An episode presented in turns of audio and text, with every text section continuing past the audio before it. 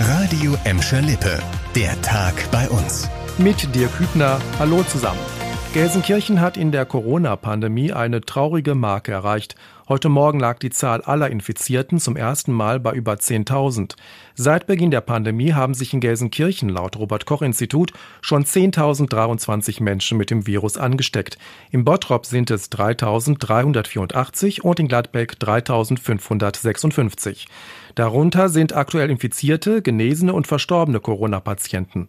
Bei den Inzidenzwerten tut sich in unseren Städten seit längerem kaum etwas. Es gibt aber auch gute Nachrichten beim Thema Corona aus Gelsenkirchen.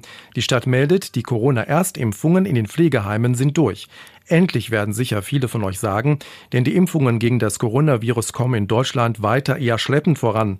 In 84 Prozent aller Gelsenkirchener Heime haben die Bewohner und auch die Mitarbeiter schon die zweite Impfung bekommen.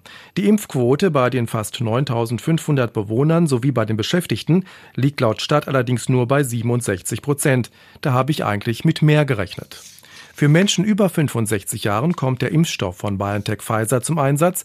Die Jüngeren bekommen ausschließlich den von AstraZeneca. Er ist für ältere Menschen nicht zugelassen.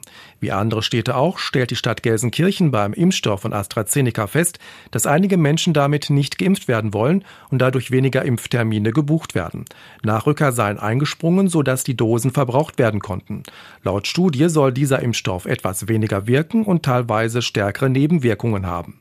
Wir wollen 2032 die Olympischen Spiele in Nordrhein-Westfalen ausrichten. Das sagte NRW-Ministerpräsident Laschet ganz schön selbstbewusst zur möglichen Bewerbung der Rhein-Ruhr-Region für die Olympischen Spiele 2032. Dieser Traum ist jetzt wohl geplatzt. Das Internationale Olympische Komitee hat jetzt das australische Brisbane als Kandidaten empfohlen. Damit sind die Chancen für die Mitbewerber deutlich gesunken. Bei den Plänen für eine Olympiabewerbung der Rhein-Ruhr-Region spielt auch Gelsenkirchen eine wichtige Rolle. Die Feldins Arena könnte Austragungsort für die Schwimmwettbewerbe werden. Die Macher der Bewerbung wollen aber trotz des Rückschlags weitermachen. Für den Spätsommer ist eine Bürgerbefragung an Rhein und Ruhr geplant. Das war der Tag bei uns im Radio und als Podcast. Aktuelle Nachrichten aus Gladbeck, Bottrop und Gelsenkirchen findet ihr jederzeit auf radio und in unserer App.